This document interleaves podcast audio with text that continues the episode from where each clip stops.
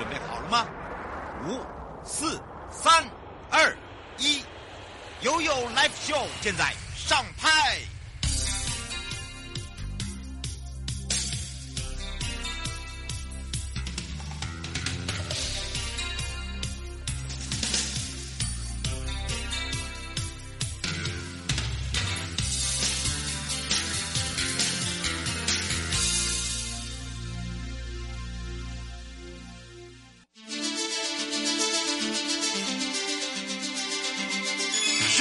法律 Go Go Go！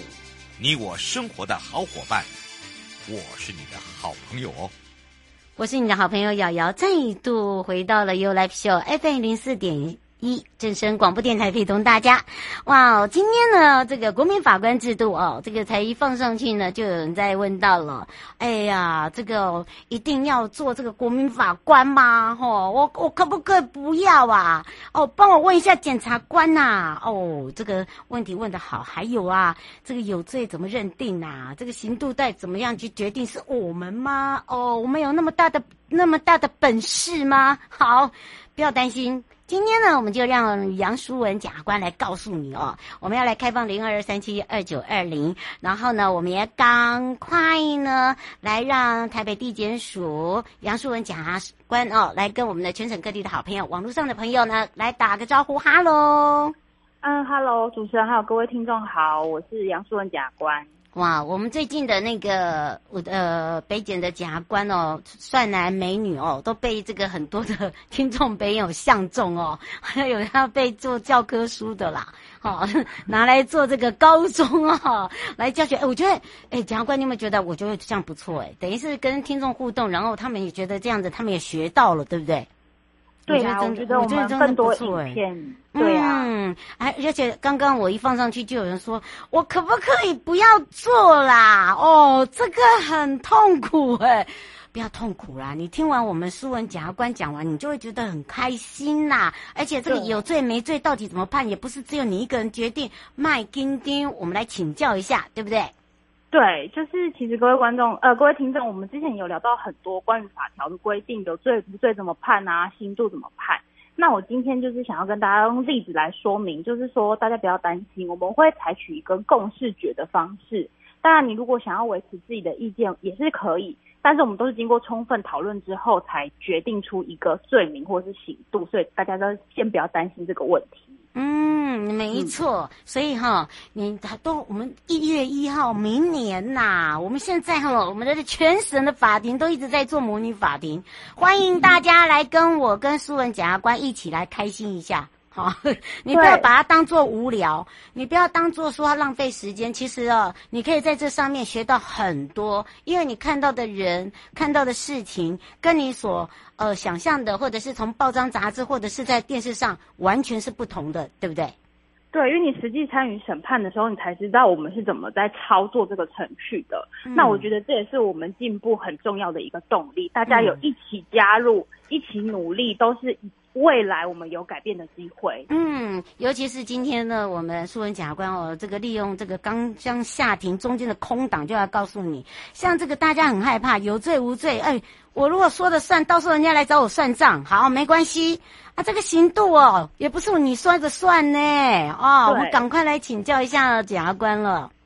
就是说，我们有罪无罪，我们来看条文的规定，他是说我们要包含。国民法官跟法官两边的意见都要同意有罪打三分之二以上，嗯，他才会有罪哦。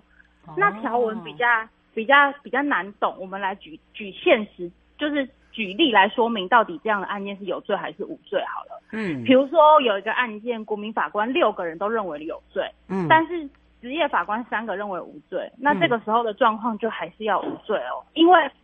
大家意见完全分歧嘛？嗯，有罪的只有国民法官，无罪的只有职业法官，都没有包含到双方的意见，那这个时候就要无罪。嗯，你看够对简单吧？对不对？对我我觉得就是因为我们可能你们都没有很仔细的去听，哈，或者是你在参与的时候，你要仔细的，就像刚刚这个书文检察官直接告诉你有罪哦，国民法官六，法官零，哈，无罪国民法官零或者是法官三，对不对？对。那大家也不用担心，就是说，那我万一我的见解跟别人不一样，没有，我们在讨论的过程中，职业法官都会问大家的意见，然后也会让你们听对方的意见，看看对方的想法是不是跟你不一样。那对方这个想法，他的依据是不是能够说服你？当然，如果你觉得自己没有办法被说服，你也可以是维持原来的主张。但是，我觉得透过这个彼此的交流，大家也可以重新再想一下，对于这个案件，哎，是不是我有漏掉哪些证据没有去看？或者是说，对方的主张确实是有他的见解，你要不要思考一下，再重新改变你的？对案件的看法，我觉得这个良性的互动是非常好的。嗯，大家都是经过充分的讨论之后，我们再去投票决定说你认为是有罪还是无罪。嗯，是。而且你知道，我们选择您担任我们的国民法官哦，也不是一定都一定会选到你，对不对？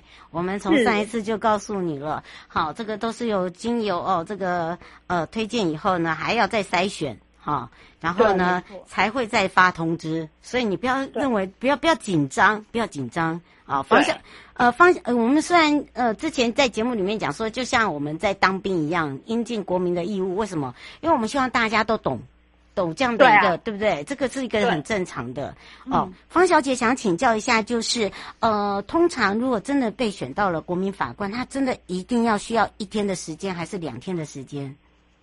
这个状况必须要看那个案子的繁杂程度，看那个案子是简单或是复杂。嗯，但是我们在操作这样的案件的过程中，我们都会尽量尽量的把案件的争点来简化。嗯，就是说双方会协议说，这个案件我们主要聚焦就是调查哪些事项。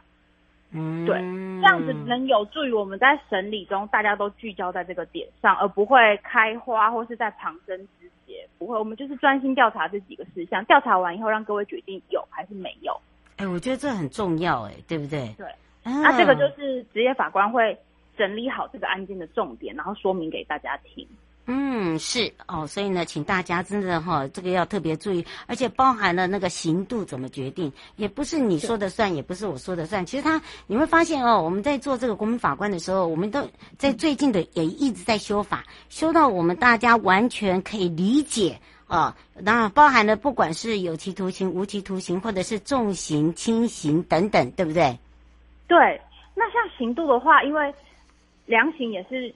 每个法官他自己有裁量的空间，他有决定的权限。嗯，然后检察官或是辩护人只会跟你们说，哦，这种案件过去可能判几年，但不一定说你这个案件就一定要判几年，不是这样，就是给你一个参考，说过去我们大概判几年。建议建议告诉你，那嗯，对，而而这个案件，嗯，大家可以决定的刑度，假设是五年到十二年这样子好了，我们会建议你说五年到十二年，你们可以怎么样量处？嗯，那因为每个人的每个人考量的基准点或考量的因素都会不一样，所以判出来大家的刑度就会不一样。那这时候要以谁的刑度为主嘛？大家就会产生这个疑问。嗯，哎、欸，我觉得这个这个这个要很清楚哦，对不对？对，那这时候我们就会开票，我们就会看说，好，我们先看最重的，判最重那个是几年？是，假设判最重的是十一年，嗯，其他人都没有都没有人投十一年，那十一年是不是就一票？哎，对哈、哦，可可是这样只有一票而已，不够，因为我们要过半，嗯、所以我们在看次重的，比如说下一个重度是有人判十年，嗯，那就表示说愿意判十年以上的意见有两票了，对不对？十年、十一年这样两票，没错，但两票还没有过半啊，那我们要往下找有没有人判九年的？